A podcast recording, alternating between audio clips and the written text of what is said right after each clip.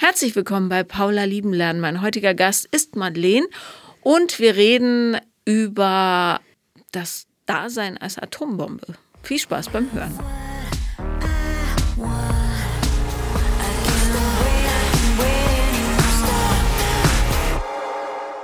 Herzlich willkommen, liebe Madeleine. Hi. Hallo.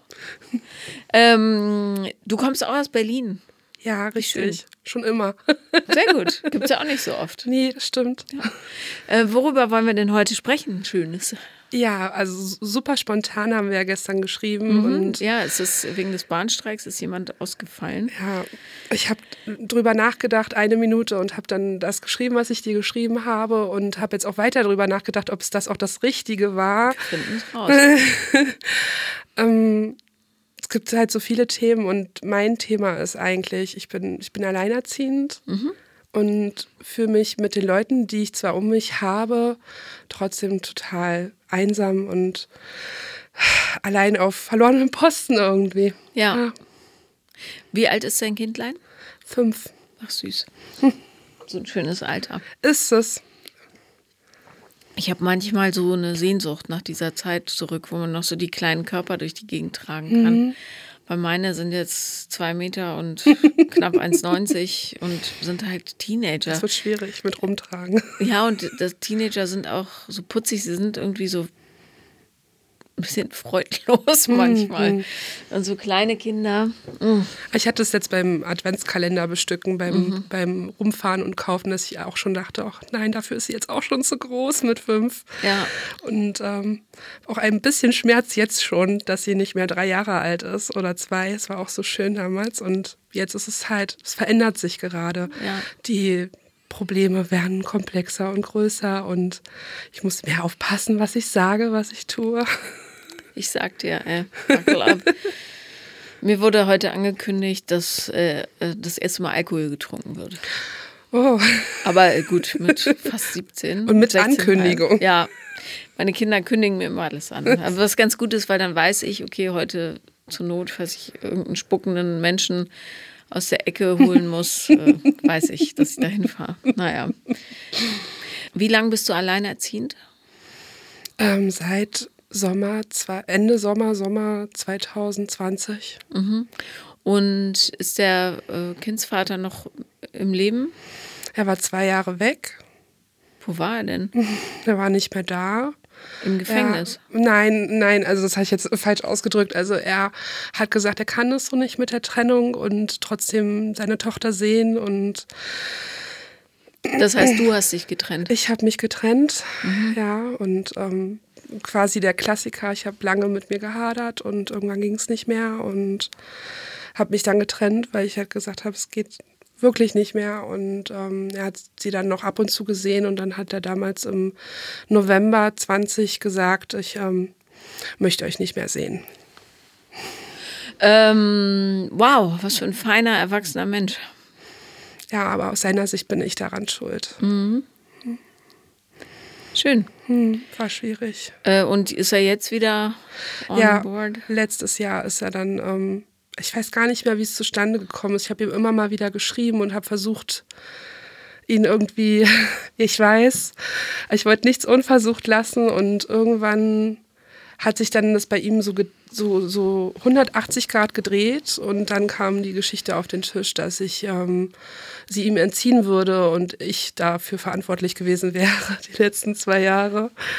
Genau, ähm, das ist die Geschichte von ihm und ähm, dann kam er, hatte ich das Jugendamt dann ähm, mit reingenommen und habe das dann nach meinen Regeln gemacht und gesagt, wenn du sie wiedersehen willst, dann haben wir einmal eine Stunde auf dem Spielplatz zum Beispiel. Oder, und Du das kannst ja auch das Kind nicht im Fremden vorsetzen. Also, die war ja klein. Und in seinen Augen war, war er nicht fremd. Ich versuche neutral hier zu bleiben. Ja, und Äh, jetzt ist er wieder da. Die mangelhafte Reflexionsfähigkeit von scheinbar auf dem Papier erwachsenen Menschen verblüfft mich doch jedes Mal, gerade wenn Kinder involviert sind. Äh, Ich habe ja auch so einen Kandidaten, bei dem bin ich an allem schuld, obwohl er es jedes Mal so derbe verbockt, dass keiner mehr Lust hat, ihn zu sehen. äh, und ich nichts lieber hätte, als die Kinder, dass, dass die Kinder gerne zu ihm gehen würden. Ja. Das wäre so schön. Ich bin auch so müde. Du ja auch. Ja. Man ist so müde davon. Aber gut, so macht man sich das Leben einfach, wenn immer die anderen schuld sind. Und äh, ja, I'm so sorry. Danke. Ich Ja. habe trotzdem meinen mein Anteil daran gesucht. Du, natürlich, jeder hat einen Anteil daran, das ist ja ganz klar, aber ja, zwei für eine Beziehung. Ja. Äh, ja, fein. Also hast du noch 13 Jahre ähm, da Geschichte mit. Aber es wird besser, das kann ich dir sagen. Es wird auch einfacher. Das ist auch das, was mir mein Umkreis sagt, weil es wir jetzt ein, so einen Wochenendtonus haben. Er sieht sie alle zwei Wochenenden. Die Wochenenden, das, was ich davon erfahre, was nicht viel ist, ist auch schwierig, wie mir meine Tochter zurückgebracht wird teilweise. Nämlich, Haare nicht gekämmt, nicht Zähne geputzt. gut, das ist alles verschmerzbar. Hauptsache es ist emotional okay. Am Anfang hat man schon gemerkt, dass sie erstmal wieder ankommen musste. Und ich weiß, dass es wahrscheinlich in den nächsten Jahren kommen wird, dass sie merkt, dass er emotional nicht komplett da ist für sie. Ist nicht dein, also du Ja. achtest darauf, dass ihr gut geht und spiel ihr nichts vor. Die muss ihren Vater auch kennenlernen. Das Ja. ist ganz wichtig für später, weißt Ja, du? ja. Dass sie dann einen, äh, von, einen realistischen Blick drauf kriegt. Ja, wenn du immer verhinderst und versuchst, sein Verhalten zu entschuldigen und so weiter, Nee, damit ist niemandem gedient. So. Lass uns aber trotzdem heute über dich sprechen, denn darum bist du hier. Ja. Die Einsamkeit der Alleinerziehenden ist natürlich katastrophal. So, aber nicht unlösbar. Erzähl mir mal, wie du dich fühlst und bewegst in deinem Freundeskreis. Ich habe keinen Freundeskreis. Okay. Ha hast du Freunde? Ich habe Freunde, aber das ist nicht so, wie, wie es mal war oder wie ich mir eine Freundschaft vorstelle. Es ist schwierig zu beschreiben. Für, Versuch's. für, für mich. Also ich hatte mal Freunde und mit der Schwangerschaft und der Geburt und diesem ganzen Mist, der dann passiert ist, haben sich immer mehr Leute halt von mir verabschiedet und die, die jetzt noch geblieben sind, sind halt früher, von ganz, ganz früher Freunde, aber es ist halt nicht so, dass man irgendwie immer mal wieder im Kontakt wäre und sich wirklich wahrhaftig austauschen würde. Sondern man sieht sich, weil man sich halt kennt. Von früher noch. Weißt Ja. du, was ich meine? Ja.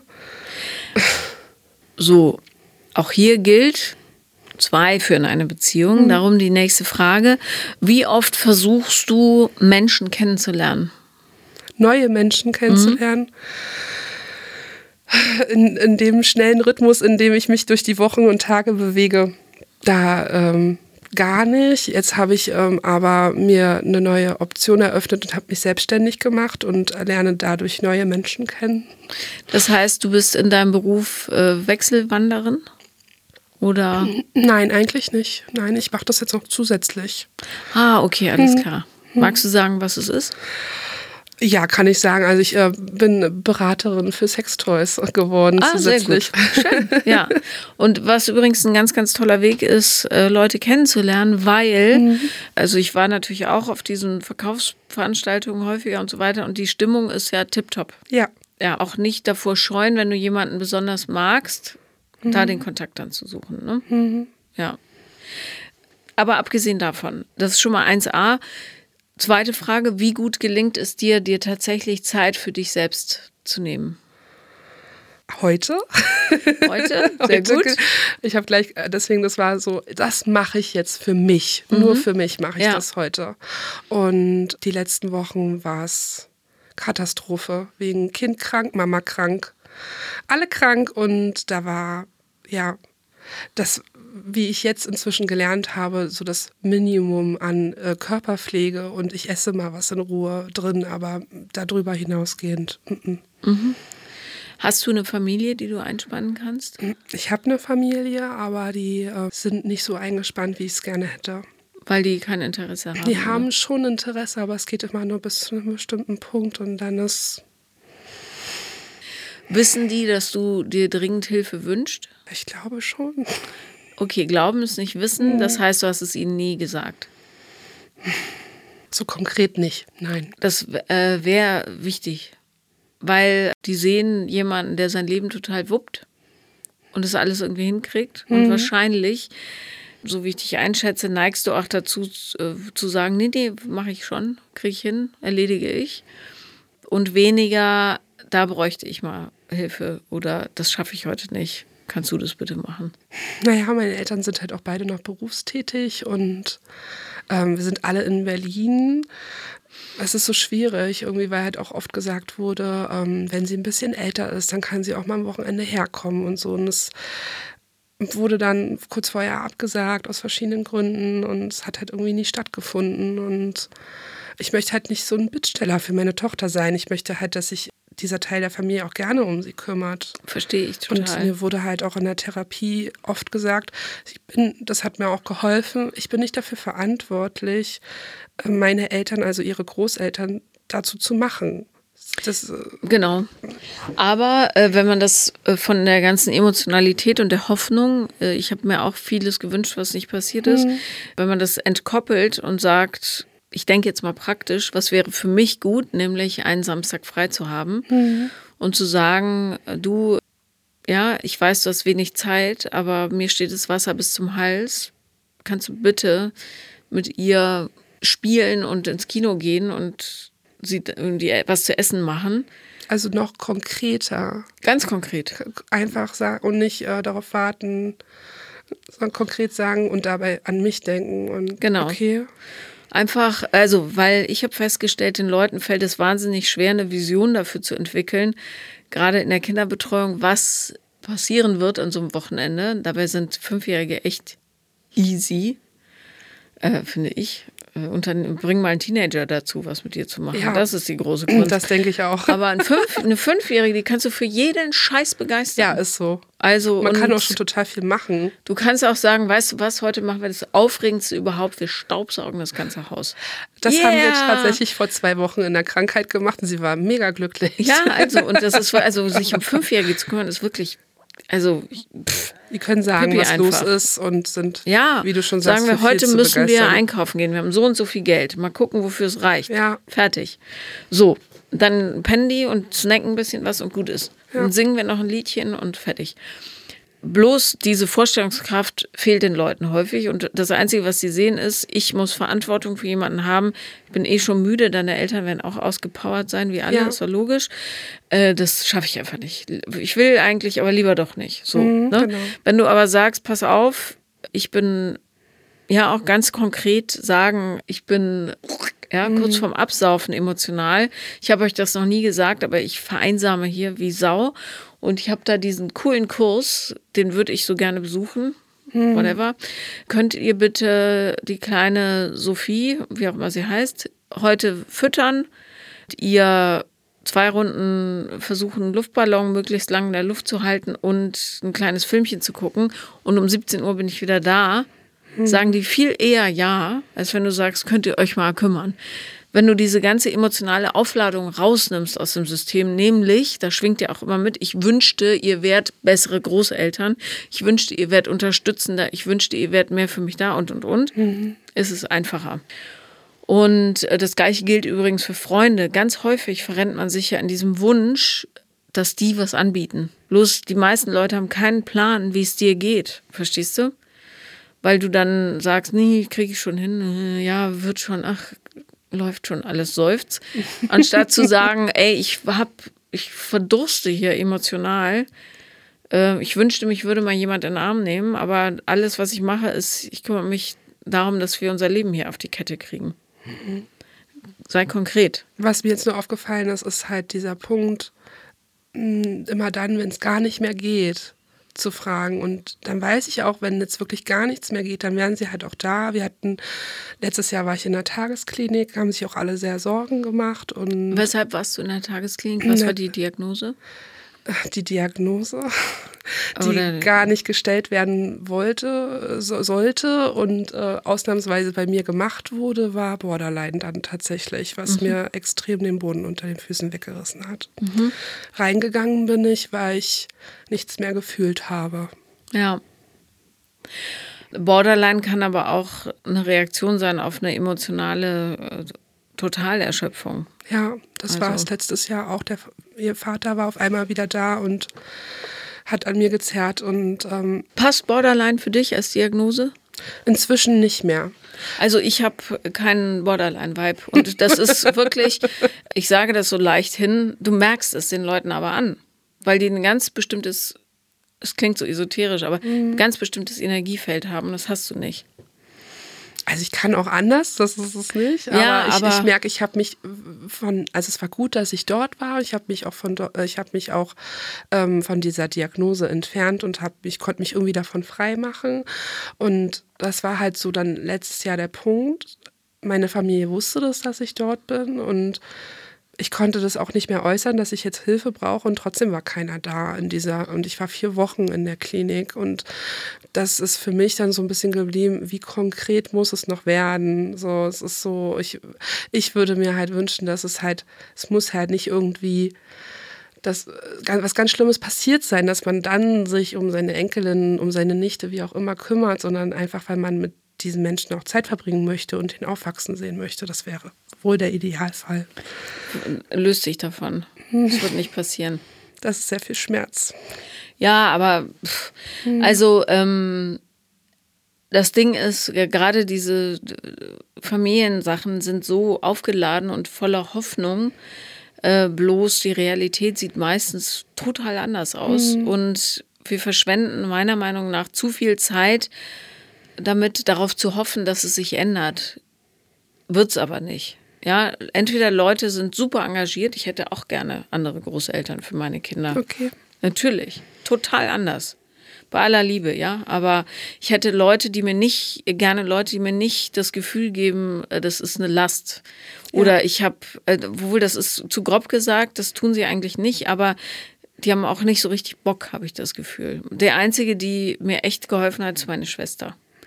Nicht die einzige, die haben mir auch geholfen. Ich weiß jetzt nicht, ob sie es hören, aber da, wo ich mich emotional am aufgehobensten fühle, ist bei meiner Schwester. So, mit großem Abstand.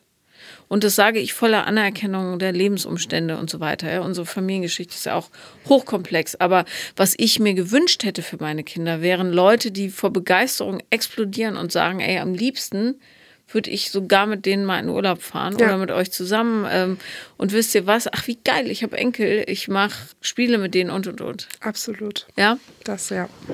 Und das ist aus deren Sicht garantiert total anders. Total anders. Ne? Aber die emotionale Tiefe ist da für mich. Das, ich war auch verletzt, mir, ich habe das einmal gesagt, ist mir sofort um die Ohren geflogen und seitdem, seit Jahren spreche ich nicht mehr darüber. Weißt du, gar nicht. Also die wissen nicht, wie es in mir aussieht und warum meine Kinder auch nicht mehr so gerne kommen dahin. Ja, das so.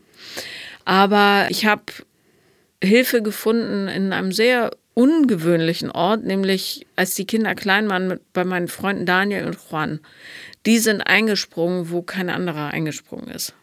So. Und in der Phase, als es richtig heiß herging, ne? Und bin ihnen extrem dankbar dafür. Also will nur sagen, man kann sich dieses Support-System auch im Außen bauen.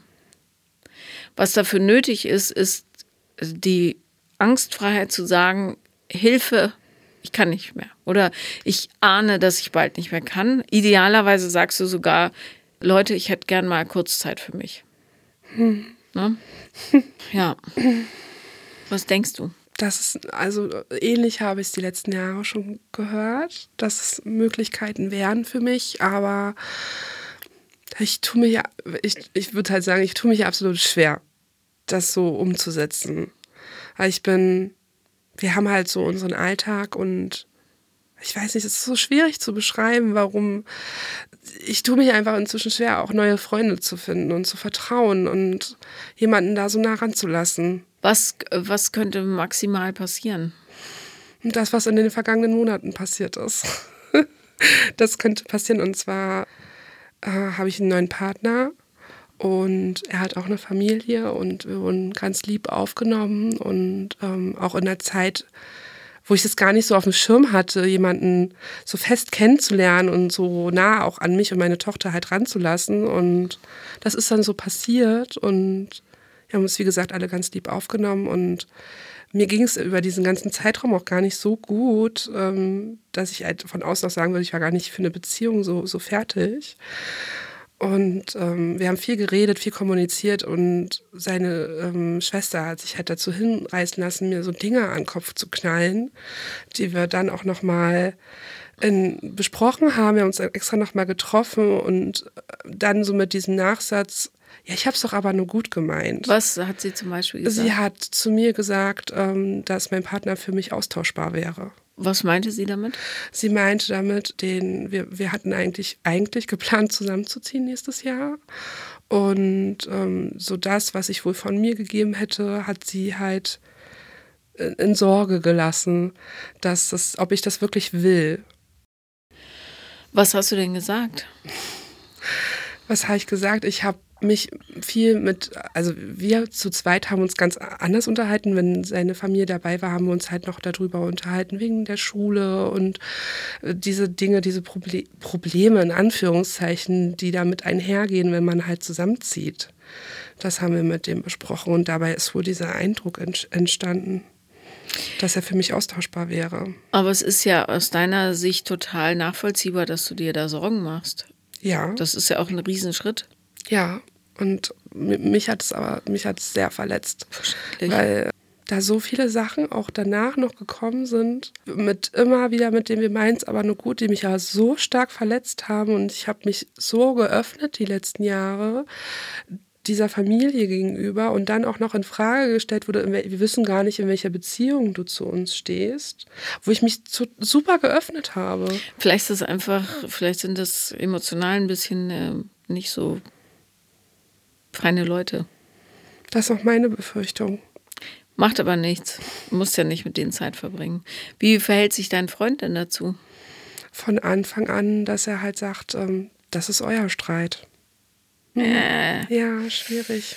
Mm. Das habe ich ihm auch gesagt, das ist deine Schwester und es hat ja was mit dir zu tun und unserer Beziehung und ich habe viel darüber nachgedacht und eigentlich hätte ich mir schon gewünscht von ihm, das habe ich ihm auch gesagt, dass er mir zur Seite steht und das ist auch nicht zu viel verlangt. Und halt eine Grenze irgendwie halt auch aufzeigt. Ne? Und das hat er nicht getan. Würde ich auch nicht mit ihm zusammenziehen, ich sag's dir ehrlich. Hm, das habe ich befürchtet, dass du das heute sagst. Und das ist halt viel Schmerz, den ich gerade halt wieder mit mir rumtrage. Ne? Siehst doch so. Mhm. Du hast jetzt diese eine Beziehung mit dem Vater durchlebt, daraus kann man was lernen. Ne? Mhm. Dann hast du an dir gearbeitet. Ja, viel ist hochgekommen. Dann hast du zu deiner persönlichen Überraschung bist du in eine andere Beziehung gestolpert. Die muss aber nicht das sein, was bis zum Ende aller Tage bleibt oder länger. Das kann auch eine sein, die dich vielleicht noch mal dahin stupst, zu gucken, was für Partner du brauchst in deinem Leben. Teammates, keine Leute, die sagen, nee, nee, weißt du was, äh, lauf du mal 400 Meter, ich bin mehr für die Sprintstrecke. Du brauchst mhm. jemanden, der loyal ist. Ja. Tausendprozentig. Loyalität ist für mich auch wichtig. Ja, also das ist, ne, ja, eigentlich hat er sich das qualifiziert. Für, ja, der kann für den Spaß da sein, aber ich kann ihn ja verstehen, wenn er halt sagt, so meine Familie steht halt für mich an erster, an erster Stelle. Das verstehe ich halt schon. Ne? Die haben aber eure Beziehung angegriffen und dich. Du musst schon in einer Beziehung eine Loyalität zum Partner haben. Das ist Bedingung. Sonst brauchst du keine Beziehung führen. Du kannst eine Affäre haben oder so. Bin ich vielleicht austauschbar? Hm. Vielleicht ist es auch kein gutes Match, weißt du? Hm. Also, das ist jetzt natürlich, wäre interessant, auch seine Sicht der Dinge darauf zu hören. Aber du bist ja nun hier und du erzählst ja. es. Und ja. ich würde sagen, äh, also wenn das jemand mit mir machen würde, würde ich sagen, Sayonara, mein Freund. Sorry. Also entweder bist loyal zu mir oder halt nicht. Wenn nicht, dann führen wir keine Beziehung. Hm. Und das weiß ich wahrscheinlich. Und deswegen streiten wir seitdem. Zu Recht. Mhm. Du bist hier nicht falsch. Ja? Also gar nicht. Du brauchst gerade jemand, der so verletzlich ist wie du, in einer Situation, die schwierig ist, ja, auch mit einem ähm, Ex-Partner, der querschießt und so weiter. Oder zumindest äh, ja, seine eigene Emotionalität nicht so im Griff hat, wie ein Erwachsener das eigentlich haben sollte, äh, brauchst du jemanden, der an deiner Seite steht. Dafür führt man Beziehung. Nicht, weil es bequem ist, nicht, weil man jemanden hat, der einem die Wasserkästen trägt, sondern es muss jemand hinter dir stehen, wie eine Eins. Das hat er auch lange getan. Er hat ja das miterlebt, wie mein Ex-Mann wieder zurückgekommen ist und wir uns immer treffen mussten, wie schlecht es mir in der Zeit auch ging. Wie hat er sich denn da verhalten? Total, äh, ja, er hat es super verstanden. Es sind bei mir so viele Tränen geflossen. Ich war so wütend auch. Ich habe, glaube ich, noch nie so viel Wut wie in diesem letzten Jahr damals gespürt, als er auf einmal wieder da war und mir die Schuld gegeben hat an allem. Und er war die ganze Zeit da und hat mir zugehört. Man muss fairerweise natürlich auch sagen, äh, und da war ich jetzt vielleicht ein bisschen in meiner eigenen Geschichte drin, aber äh, nichtsdestotrotz, ich für mich wäre das gar nicht so jemand, dass das Verhalten oder die, die Dynamiken äh, in Konfrontation mit der eigenen Familie immer noch was anderes sind, mhm. ne? weil er dann wahrscheinlich sich doch nicht genug emanzipiert hat oder erwachsen geworden ist, wie auch immer, um da aus dieser kindlichen Rolle rauszugehen, in der er Anerkennung möchte. Und ich bin aber der Liebe und was weiß ich, was da abläuft. Nichtsdestotrotz bin ich ja deine Advokatin und für dich ist es total wichtig, dass du jemanden hast, der erwachsen genug ist, loyal zu dir zu stehen. So. Und das musst du ihm verklickern. Das muss Bedingung sein. Ja, und wenn er sagt, okay, ich bin bereit, mir das mal anzugucken, gerne auch mit der Familie, gut, weil dann kann man auch was draus lernen. Aber so sind, gerätst du in Grabenkämpfe rein, die du nicht brauchen kannst. Ich habe mich auch sehr geärgert nach dem Gespräch, weil es total in die Richtung ging, ja, dann bin ich halt zu empfindlich und ähm, ich mache es euch, euch, so schwer. Also ich bin da richtig in diese Schiene reingerutscht und habe danach gedacht, Madeleine, ey, was, was war das denn gerade? Ja. Du hättest einfach sagen können, nee, es war doof, dass du das zu mir gesagt hast, es hat mich verletzt. Punkt. Genau. Naja, weil du dann auch ins Kindliche abgerutscht bist. Ja. Ist ja auch okay, kann ja Tot mal passieren. Ja. Total. Ich finde, man kann sich auch doof benehmen. Das ist völlig in Ordnung. Bloß langfristig muss man halt ja, sich altersgemäß verhalten. Mhm. Also ja, genau das. Es ist total doof und enttäuschend und verletzend. Ja. So. Und das kann man ja nochmal sagen. Ich habe hab auch oft gesagt, ich wünschte, ich könnte es ihnen halt irgendwie einfacher machen, aber es hat mir einfach wehgetan und da kann ich nicht drüber hinweggehen, weil, weil das musst kommt. du das denen einfacher machen? Du benimmst dich ja nicht wie ein Wildschwein da. Nehme ich jetzt mal an. Ich hoffe es. Ich hoffe Aber äh, zu, zu, dir, also dir Verständnis zu wünschen für deine Situation ist doch nicht zu viel verlangt. Also es ist immer, immer wieder, auch in den letzten Jahren, so der Punkt, die Menschen um mich herum wissen, dass ich alleinerziehend bin. Die wissen nicht alle Details, aber kennen meine Geschichte und dass die letzten Jahre nicht einfacher waren. Und es wird immer noch mal was oben drauf gepackt und noch mal was drauf. Wo ich so denke, so, ich bin doch schon alleinerziehend und das ist doch schon schwierig. Jetzt helft mir das doch nicht auch noch über. So. Was, was wird dir drauf gepackt? Emotionaler Ballast auch teilweise und Dinge, die ich, es ist alles so, so hypothetisch, ne? Also ich, ähm, was konkret wird mir oben drauf gepackt? Diese Streitigkeiten mit seiner Familie, das war für mich geführt halt alles noch mal oben drauf, weil ich andere eigene Dinge habe noch, die ich. Ja, braucht man nicht. Nee. Hm. Wohnt, wohnt seine Familie auch in Berlin? Ja. Sind die lieb zu deinem Kind? Super lieb. Ja, vielleicht können die dann wenigstens aushelfen. Hm. Also, was natürlich immer hilft, ist ein offenes Gespräch. Ne? Aber da, da ist wichtig, dass du dann nicht in dieses Ne, ne, ne verfällst. Ja, dann bin ich halt zu kompliziert, sondern tatsächlich sagst, pass auf, ist euch vielleicht nicht klar, aber meine Situation ist, da, da, da, da, da. Hm. ich bin wahnsinnig einsam. Ich fühle mich von allem verängstigt, eingeschüchtert, was auch immer. Und das Einzige, was ich mir wünsche, ist das Gefühl, dass ich als Mensch willkommen bin. So. Wenn ihr mir vorwerft, äh, dass die Beziehung austauschbar ist oder ihr, ja, dann macht das das und das mit mir. Das wollte ich euch nur mal sagen. Hm. Ne? Und dass du dich auch hier aus dieser Rolle löst, ich wünschte, es wäre XY. Ja. Ne?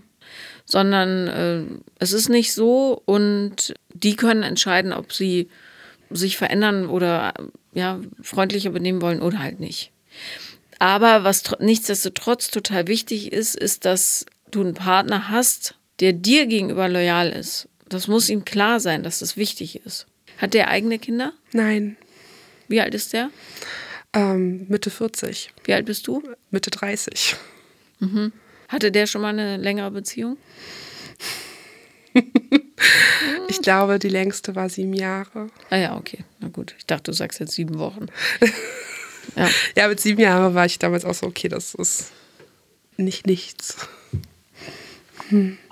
Also, wie gesagt, es geht ja äh, hier um dich. Also, dass, dass du Loyalität brauchst, steht völlig außer Frage. Mhm. Und dass du sie verdienst auch. Wenn du dazu neigst, in Konflikten zu sagen, naja gut, dann bin ich halt falsch, kurz zusammengefasst, ist das was, an dem du gut arbeiten kannst. Okay. Weil du ja dir immer wieder klar machen musst, a, du bist erwachsen, du kannst alles lenken was dein Leben betrifft. Du kannst 10 Millionen Freunde dir anschaffen. So viel braucht man nicht, aber. Ja. Und das hast du in der Hand. Es ist nicht so, dass das Schicksal die ganze Welt sich gegen dich verbündet hat. Ist nicht so. Davon bin ich auch inzwischen immer weiter weggekommen die letzten Jahre. Das ja, ich habe es in der Hand, deswegen auch die Selbstständigkeit und ähm, dieses äh, Selbstvertrauen mit meiner Tochter halt auch umzugehen und auch alleinerziehend zu sein und das zu schaffen. Aber es ist halt, ich glaube auch menschlich, dass man dann immer mal wieder an einen Punkt kommt und sagt, ich kann aber jetzt gerade nicht mehr. Absolut. Mir geht gerade die Luft aus. Ne? Ja. So, weil man ja nicht 24 Stunden 7, 7 24, wie rum? Äh, 24, 7. 24, 7, das, das geht nicht. Ich, und ja. mein Tag bräuchte halt auch, du kennst es auch, ja. mehr als 24 Stunden. Ja, doppelt so viel. Ja, das wäre toll. Ja. Wie oft ich mir gewünscht habe, die Zeit anhalten zu können, ja. damit ich wenigstens mal schlafen kann. Ja. Aber, naja. Aber du kannst eben auch bestimmen, wer in dein Leben darf und wer nicht. Und wie du behandelt wirst und wie nicht. Weil wirklich erstaunlich viele Menschen sich so durchs Leben treiben lassen, wie so, hast du mal gesehen, wie Seerobben schlafen? Die, die, das ist ganz süß, die kugeln im Grunde über den Meeresboden. Äh, lassen sich halt von der Strömung so hin und her treiben und manche wickeln sich so ein bisschen so Seetang um die Flosse, damit sie noch so ein bisschen Halt haben. Das klingt total entspannt. Ja, aber vor allem dötzen die auch gegen Steine und Korallenriffe ah, ja, okay. und so währenddessen, aber gut. Dafür haben sie Speck, ne? Dann tut es nicht so weh. Aber jedenfalls so bewegen sich ganz, ganz viele Leute durchs Leben, dass man das Gefühl hat, okay, was auch immer das Leben denen gegenpfeffert, die äh, treiben da hilflos mit, ja als erwachsener Mensch in dieser Zivilisation hast du immer die Wahl. Und das muss man sich einfach wieder und wieder sagen. Du hast immer die Wahl. Mhm. Das ist nicht die einzige Familie, die du haben kannst. Das ist nicht der letzte Partner, den du haben kannst. Es ist nicht der einzige Job, den du haben kannst und, und, und. Mhm. Sondern alles, was du tust, kannst du, äh, oder was du tun möchtest, kannst du erreichen. So. Und das ist als Hintergedanke wahnsinnig wichtig, finde ich, weil viele Leute das vergessen und sagen, jetzt ist das Schicksal so, die Sonne scheint nicht für mich, fertig. Das stimmt aber nicht. Ne? Mhm. Bloß manche Leute tun sich ein bisschen schwerer damit, aus dem Schatten zu treten. So. Und aus dem Schatten treten macht man am besten in kleinen Schritten. Und dieses, den zweiten Job zu suchen, ist schon ein richtig cleverer Move von dir gewesen. Nicht nur, weil es dir wirtschaftlich ein bisschen hilft, ja. Sondern äh, weil du auch mit mehr Leuten in Kontakt kommst. Und äh, mit mehr Leuten, mit umso mehr Leuten man in Kontakt ist, desto eher kann man ein Gefühl dafür entwickeln, äh, bei wem fühle ich mich eigentlich wohl und mhm. angenommen und bei welchen Leuten eher nicht. So. Ja. Und darum haben zum Beispiel Verkäuferinnen ein wahnsinniges Gespür für Menschen. Häufig. Hm. Ne? Nicht immer im romantischen Sinne leider, aber zumindest so. Ja, wir reden ja jetzt hier auch um äh, äh, über Freunde und so. Ne? Ja. Ähm, ja, gleichzeitig ist es natürlich wichtig, äh, auch sich zu trauen, zu sagen, damit fühle ich mich nicht wohl. Auch das ist ein Job, den man fürs Selbstwertgefühl macht. Ne? Jedes Mal, wenn du sagst, na, nicht mit mir, wächst es ein bisschen. Bei mir ist bisher das Gegenteil passiert. Jedes Mal, wenn ich gesagt habe, nicht mit mir, dann war ich danach noch einsamer und habe mich mehr gefragt, oh, warum hast du das jetzt gemacht? Also ich weiß, warum ich es gemacht habe, aber es ist so. Weil du auf positives Feedback von den falschen Leuten hoffst. dass die nicht sagen, oh, ist ja klar, die fühlen sich auch erstmal gekränkt. Wieso? Das haben wir immer schon so gemacht. Nee, so sind wir halt, ja. Sowas kriegt man dann. Aber tatsächlich machst du damit dein Kämmerchen sauber. Mit jedem Besenhieb geht der Schmutz raus, weißt du? Und natürlich ist da erstmal die Luft ein bisschen dick. Äh, beschreib mir mal eine Situation, wo du gesagt hast, nicht mit mir und was dann passiert ist. Mhm. Die größte und konkrete war ähm, vor war fast drei Jahren. Wir waren auf dem Spielplatz bei mir in der Ecke, ähm, so mehrere Mütter und es war wirklich schön. Das war für mich nachmittags, wir konnten dahin, man konnte sich mit den anderen Muttern, Müttern unterhalten. Ich war nicht alleine mit ihr zu Hause. Das war so mein, na, Safe Space schon fast. Es war richtig gut. Und dann waren wir auf Mutter-Kind-Kur, was auch eine sehr gute Entscheidung war, weil meine Tochter hat vorher in dem kleinen Alter jeden Tag geweint und nach ihrem Papa gefragt. Und das war super. Und dann sind wir nach drei Wochen wiedergekommen. Und er hat das in der Zwischenzeit irgendwie rausgefunden, dass wir auf Kur sind. Was das war, das ja. hat er herausgefunden, weil die Nachbarn mit ihm befreundet sind und diese Nachbarn gehörten auch zu dieser Spielplatzrunde. Und ich habe dann, als wir wiedergekommen sind, auch gesagt, warum erzählt ihr ihm das weiter? Ihr wisst doch, dass wir so Streit haben und so. Ja, aber er ist doch immer noch ihr Vater. Und das war für mich der Punkt, dass ich gesagt habe, nee nach dem, was ihr alles wisst, was passiert ist, auch zu Hause. Und ich hatte wegen diesem Mann Angstattacken. Ich war in Therapie wegen ihm und ähm, habe mich sehr gequält, auch zu diesem Zeitpunkt. Und dann ihm so eine privaten Information ohne Rückfrage rauszugeben dass er mir dann auf Kur dort schreibt und ähm, mir die Hölle heiß macht, warum ich äh, ihm nicht gesagt habe, dass wir zur Kur gefahren sind. Das war so ein schlechter Move, dass ich gesagt habe, ich will mit euch nichts mehr zu tun haben. Das hast du denen auch gesagt. Imaginäre Gespräche gelten nicht. Ja, ne? schade. Das weißt du. Ja. Das hätte ich vielleicht so sagen sollen, aber ich dachte, es wäre halt sehr deutlich, dass ich halt ab dem Moment den Kontakt abgebrochen habe. Wie, wie, also sie wohnen direkt im Haus neben dir oder in der Wohnung ja, neben dir? Ja. Und wie hast du den Kontakt abgebrochen? Indem wir da nicht mehr zu dem Spielplatz gegangen sind und ich nicht mehr gegrüßt habe. Ich weiß, es ist wahrscheinlich nicht. An welche Altersgruppe erinnert dich das ja, ungefähr? Wenn ich es ausspreche, ja, auch so 14, 15, Teenager. Ja, vielleicht sogar noch ein bisschen jünger. Ja, schade. Ja. Ich war so verletzt. Ja, aber warum sagst du das denen nicht? Ich habe so Angst gehabt immer. Warum sagst du das denen nicht? Weil ich dachte, dass sie es das wissen. Die können ja nicht Gedanken lesen. Du führst Beziehungen mit Menschen, indem du dich ihnen mitteilst. Ein guter Move wäre, wie lange ist das jetzt her? Drei Jahre. Drei Jahre, die du dir selber das Vergnügen genommen hast, auf diesen Spielplatz zu gehen. Nein, ich habe ja kein Vertrauen mehr. Es wäre kein Vergnügen.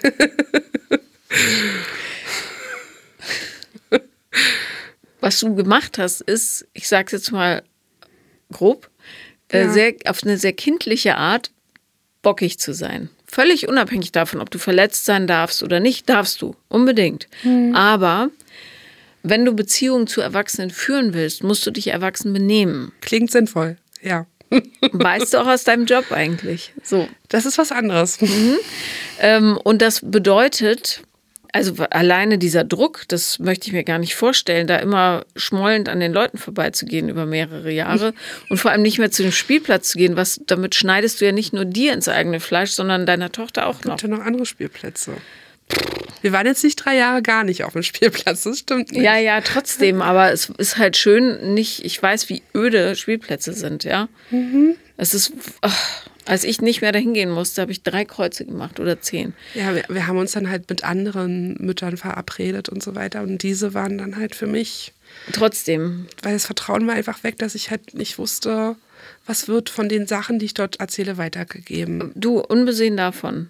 Es geht darum, wie du dich fühlst und wie du lernst, ja, menschliche Beziehungen im privaten Bereich sauber aufzusetzen. Du musst mit denen nicht befreundet sein, weil das natürlich ein grober Vertrauensverlust ist. Wobei, wenn ihr äh, gemeinsam, geme, Stammel, gemeinsames Sorgerecht habt, ja, dann ist es natürlich äh, auch nochmal eine juristische Frage, mhm. ob du einfach wegfahren darfst oder nicht. Äh, davon abgesehen. Der erwachsene Move wäre natürlich gewesen, hinzugehen und zu sagen, Martina, Theresa und Sabine, hört mal, ich ahne, dass ihr mir nichts Böses wolltet, aber ich möchte euch nur kurz mal widerspiegeln, was das in mir ausgelöst hat. Und übrigens, also das, das, das. Und übrigens, meine Motive, ihm das nicht zu sagen, sind die, die, die und die. Und ich war davon ausgegangen, dass ihr wissend, was vorgefallen ist, dafür Verständnis habt, wie auch immer. Mhm. Äh, und es hat mich wahnsinnig verletzt. Wahnsinnig. Es hat mich so sehr verletzt, dass ich wirklich überlege, nicht mehr auf diesen Spielplatz zu gehen. Das wäre es gewesen. Das kann es auch noch sein. Hm. Ich war damals, also für mich jetzt klingt es sinnvoll. Ich glaube auch damals, wenn du mir das damals gesagt hättest, hätte ich auch gedacht, so ein Blödsinn. Die haben mich verletzt, ciao. Ja, man muss bloß aufpassen, dass man nicht bei jeder Verletzung Ciao sagt, ne? weil das Leben geht nicht verletzungsfrei vonstatten. Menschen machen Fehler, Menschen haben unangenehme Eigenschaften mhm. und Menschen sind manchmal einfach doof und unüberlegt. So, verzeihen können, ist ein ganz, ganz großer Teil dieser Erwachsenen-Experience, die wir hier haben. Ne? Mhm. Und es geht nicht darum, wie die sich fühlen, es geht ausschließlich darum, wie du dich fühlst. Und ich garantiere dir, wenn du zu denen hinlatschen würdest und sagen würdest, so, ich habe jetzt drei Jahre lang, ja, bin ich in mir versunken, ich habe Redebedarf und zwar das, das, das, das, das. Die wird so ein Brocken vom Herzen fallen. Vertrau mir, wirklich. Und dann können die sagen, was, das haben wir überhaupt nicht so gemeint. Und deren Geschichte, dann kommt ihr ins Gespräch. Ihr tauscht Informationen aus. Das ist alles, was man beim Menschsein tun muss. Und überleg mal, mit der Information ist das Gespräch mit seiner Familie natürlich auch nochmal interessant, wie du reagierst auf für dich sehr negative Impulse ob du, ob es dir gelingt, erwachsen zu reagieren oder ob du dann in so sehr kindliche Verhaltensmuster fällst, was wiederum die natürlich in ihrem Eindruck bestätigt, bestätigen könnte. Wahrscheinlich noch nicht so erwachsen, wie ich es gerne sein würde. Mit Abstand betrachtet ist das auch immer für mich logisch, aber in, in den Momenten, wenn ich verletzt werde, dann bin ich emotional und dann, warum auch immer, falle ich dann offensichtlich in dieses kindliche Verhalten halt zurück. Ist auch völlig okay. Und ich äh, merke auch ganz deutlich, dass ich halt auf dieser Reise bin. Mich dahin zu entwickeln, das halt auch äh, sagen zu können, das hätte ich vor fünf Jahren nicht hinbekommen und auch gar nicht den Blick dafür gehabt. Mhm. Und das ist auch völlig okay. Dafür befinden wir uns auf dieser Reise. Aber mhm. tatsächlich dich dein eigenes Verhalten daraufhin-gehend nochmal zu äh, untersuchen, wäre sicher interessant. Und es gibt diesen ganz, ganz einfachen Kniff zu sagen, was ist in dem Moment, nämlich, uff, das verletzt mich so, ich, ich merke, wie ich total in mein kindliches Verhalten falle. Und dann kannst du rumzetern wie ein Rohrspatz. Ja? Aber die Leute wissen, aha, das passiert gerade. Jetzt check ich's. Die halten dich nicht für eine unreife, doofe Kuh, sondern für jemanden, der es einfach noch nicht anders kann. Easy. Bei dieser einen auch krassen Bemerkung im, im, in diesem Jahr von, von der Schwester von meinem Freund war das auch so, dass ich halt auch, ich habe das in dem Moment registriert, das, das kam mir so entgegen und dann arbeitete es und arbeitete es und ich war, ich wurde immer wütender und ich wusste gar nicht, also ich habe gemerkt, ich muss jetzt hier erstmal raus aus der Situation und sie hat mich auch gefragt, habe ich jetzt was Falsches gesagt? Und ich dachte, ja, du hast was Falsches gesagt. Und dann hat sie versucht, das so wegzulachen, da habe ich auch gemerkt, warum, wieso und es war schwierig. Ich denke immer noch viel an diese Situation und versuche halt daraus zu lernen und Du lernst aus den Sachen, indem du sie mit dem Betroffenen besprichst.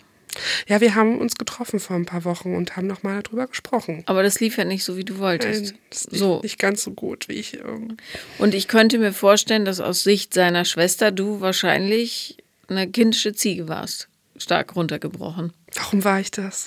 Naja, aus ihrer Sicht, ja. Okay. Gut. Weil du möglicherweise so richtig patzig warst und gesagt hast, nee, das ist überhaupt nicht so, äh, das stimmt gar nicht. Keine Ahnung, wie du argumentiert Nein, nee, hast. gar nicht. Ich habe das gar nicht argumentiert. Das stand halt eher zur Debatte, warum sie sowas zu mir sagt. Äh, und äh, weil halt vorher auch immer wieder schon so Bemerkungen äh, gekommen sind für, zur Selbstständigkeit, da muss man aber freundlich sein können es geht nicht zu meiner darum. Optik äh, kamen Bemerkungen und es war immer so, wo ich so denke, wie meinst du das denn? Wie soll ich denn damit umgehen? So habe ich es gefragt. Wie soll ich damit umgehen, deiner Meinung nach? Ja, aber es geht nicht darum, warum sie Dinge sagt. Es geht immer nur darum, jemand anderem klarzumachen, was das mit dir macht. Okay, und das habe ich dann auch getan. Und mir wurde dann halt erklärt, dass das so die Umgangsweise halt im Freundes- und Familienkreis ist, dass das nicht böse gemeint ist. Ja, hm. gut. Ja. Aber man kann natürlich nicht sagen, du, wir sind halt verletzend, wenn der andere mal sagt, es tut mir aber weh. Es geht nicht. Hm. So.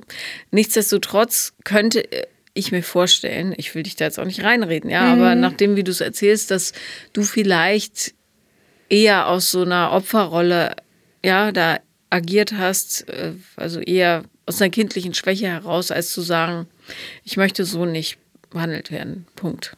Ne? Weil das löst in mir das, das, das aus. Fertig. Mhm. Das wäre, das wäre dann eine wirkliche Grenze, zu sagen, ich möchte so nicht behandelt werden. Und dann können die äh, immer noch sagen, doch, wir machen das aber so. Und dann kannst du dich entscheiden, da halt nicht mehr teilzunehmen. Hm. Ne? Ich überlege gerade, also, das ist halt, wenn es so einen bestimmten Punkt für mich über, über, überschreitet, dass es einfach wehtut und mich in meinem Innersten trifft, dann fällt mir das wahnsinnig schwer, das so erwachsen, ist es ja irgendwo auch, so auch rüberbringen zu können. Mhm. Und weil mein Inneres und das, was ich äußere, das ist so aus, den, aus der Waage in dem Moment gebracht, dass, dass es für mich noch nicht möglich ist, ja, das so rüberzubringen. Du wächst rein. Ich hoffe doch. Klar. Wie ist es um deine Gesundheit bestellt? Meine Gesundheit? Mhm. Äh, in, in, inwiefern? Welche Gesundheit? Ich weiß nicht genau, was du meinst. Äh, also, Wie geht's dir körperlich? Körperlich? Mhm. Weiß nicht. Also wir waren jetzt krank drei Wochen und es ging mir, glaube ich, körperlich schon mal besser. Glaube ich schon. Aber ich spüre mich nicht so richtig. Also ich, ich gucke in den Spiegel und ich sehe mich, aber so richtig spüren. Hm. Ich frage deshalb, weil ich das Gefühl habe, dass du mehr Raum in deinem Leben einnehmen musst also physischen Raum tatsächlich. Nicht vom Umfang her, sondern ich meine tatsächlich von der, nagel mich nicht fest, ob das der physikalisch richtige Begriff ist. Ich habe nicht aufgepasst in Physik. Von der Masse wäre jetzt auch äh, ne, die Schwere, aber von der, sagen wir, von der Bodenhaftung her, so. Dass du spürbar bist, wenn du in den Raum reinkommst. Für dich auch, weißt du? indem du sagst, ich bin wichtig. Ich, ich bin hier und ich bin wichtig und mein Wohlbefinden ist wichtig und hat hier eine ganz, ganz große Priorität. Ja, mir wird gesagt, dass ich schon sehr auffalle, wenn ich reinkomme und. Ja, weil du viel, eine große, große Frau bist, aber das ist nicht dasselbe, weißt du? Ja. Sondern ähm, tatsächlich eine Präsenz zu haben, die, wo die Umrisse spürbar sind. Nämlich, dass die Leute wissen, hier ist ein Mensch, die weiß, was sie braucht. Also mir wurde immer schon, schon immer gesagt, dass man mir meine Stimmung an der Nasenspitze ansieht. Hat das was damit zu tun? Nein. Nein, gar nicht. Also was Umriss, ich, es ist für mich gerade total. Ja, ja, okay. Was, ich habe auch. Was, ich was hab, meinst du? Äh, ich ich habe mich in dem Physikbild verstiegen. Ich mache es ganz einfach. Inwiefern oder beziehungsweise so, ich fände gut, wenn du für dich priorisieren würdest, dass du deine Bedürfnisse mehr, nee, nicht mehr, sondern ganz an die Nummer eins stellst ausschließlich und total gegen dieses Gefühl ankämpfen musst, nehme ich an, äh, eigentlich muss erst das, das, das passieren, sondern dass du dein gesamtes Leben danach ausrichtest, jetzt erstmal, so gut es halt geht, ja, unter den Umständen, dass du für dich spürbar bleibst. Ja, dass du am Ende des Tages sagen kannst, heute habe ich das, das, das und das nur für mich gemacht. Und das kann sein, morgens auf dem Weg zur Kita eine Extraschleife zu drehen, um die Eichhörnchen zu füttern. Es kann auch sein, dass du äh, sagst, Mausezahn, du musst heute eine halbe Stunde länger in der Kita bleiben, weil ich gehe noch zum Sport. Es kann auch sein, dass du zum Obststand gehst und sagst, heute kaufe ich mir eine Mango nur für mich mhm. und ich esse sie alleine. Ich gebe niemandem etwas ab und ich genieße jeden Moment. Solche Sachen, weißt du? Weil wenn du sowas machst, dann bekommst du eine Wucht für dich. Und dann irgendwann wächst du zu einem, ich muss aufhören mit diesen Metaphern, das verwirrt mich selber. ähm, dann wirst du eins.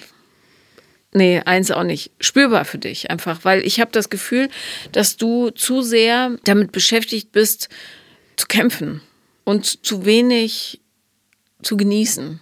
Du musst nämlich nicht halb so viel kämpfen, wie du, wie es sich anfühlt. Und das weiß ich aus eigener Erfahrung.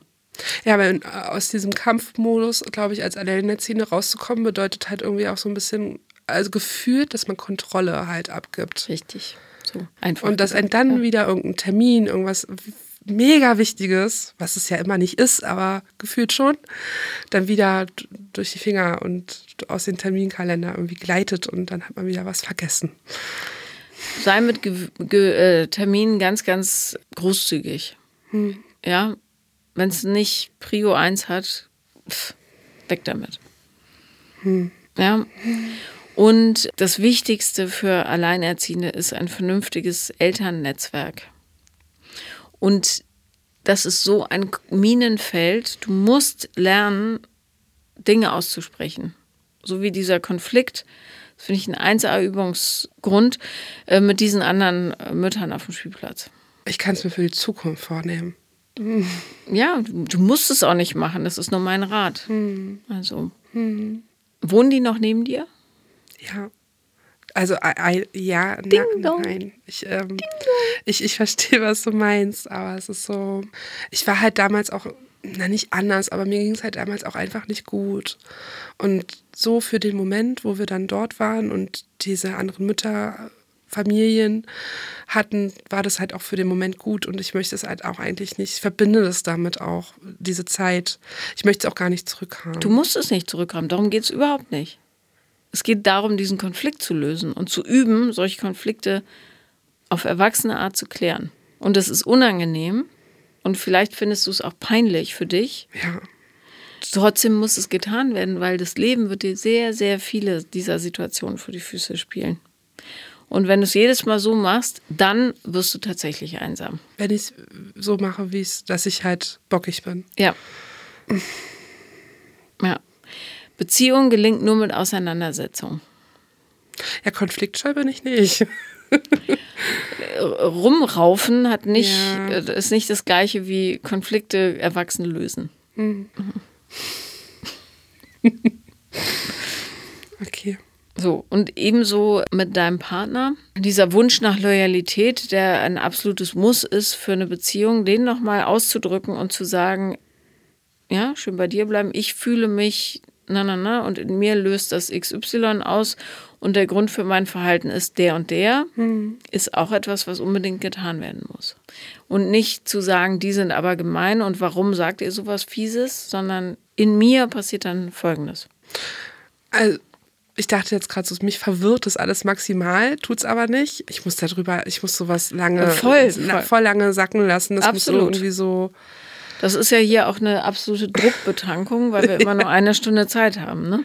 Ja. Also, ähm, das wären nur die Ratschläge zu deiner Geschichte.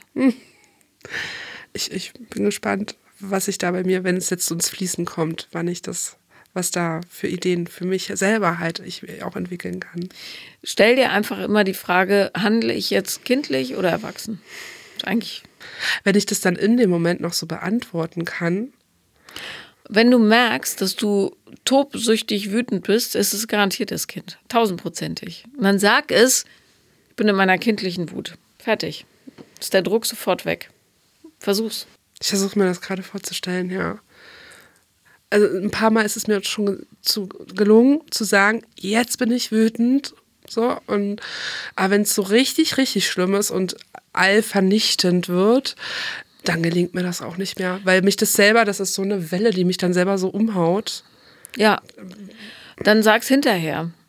Was für die meisten in meinem Umfeld ist es zu spät. Haben Okay, dann muss deine Wut wirklich bahnbrechend sein. Mhm. Aber ja, aber dann ähm, hat die Wut meistens nicht so viel mit der Situation zu tun. Ne? Ja. So.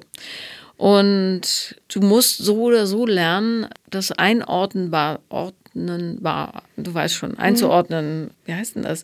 Das für andere einordnenbar ist ja auch scheißegal. Korrigiert mich, wenn ihr wollt, zu machen, wenn es passiert. Ne? Weil du kannst nicht wie eine Atombombe durchs Leben laufen. Das geht nicht. Nee, das ist, wie gesagt, das hat sich verändert in den letzten Jahren und ich merke, dass ich auch ruhiger werde und dass ich ähm, vorher nachdenke, bevor ich was sage, manchmal zumindest.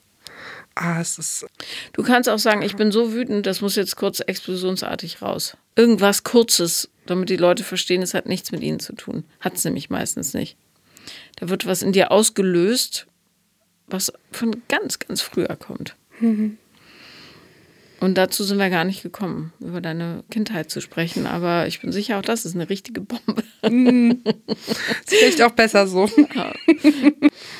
So, wirklich idiotensicherer Trick. Macht, sagt, was ist. Ich bin wütend, ich bin traurig, ich könnte, ich muss jetzt kurz rumfluchen, ich muss kurz explodieren und rumschreien. Ist für die Leute alles in Ordnung. Glaub mir. Außer Kinder, die schreit man nicht an. Ja, oder wenn es passiert, dann entschuldigen. Ja, genau. Aber das, das sollte schon echt selten sein. Okay. Auch wenn die was umschubsen oder so oder Wasser kleckern, ist alles Das passiert schlimm. alles. Das ist, ja, ja. ist nun mal so. Aber nicht rumschreien, ne? Kinder erschrecken sich dann. Ja. Und das hat schlechte Folgen. So, aber äh, bei Erwachsenen, die können damit umgehen eigentlich. Und wenn sie es nicht können, dann entschuldigt man sich hm. und macht sich verständlich. Die mü Leute müssen dich verstehen. Und das geht nur, wenn du dich erklärst und nicht, indem du sagst, so, jetzt gehe ich nie wieder auf den Spielplatz. Vielen Dank, dass du da warst. Danke, dass ich hier sein durfte. so, das war Paula lieben lernen und wenn ihr auch mal kommen wollt, wisst ihr, wie es geht. Übrigens bin ich auf Tour. Tickets gibt's überall da, wo es Tickets gibt.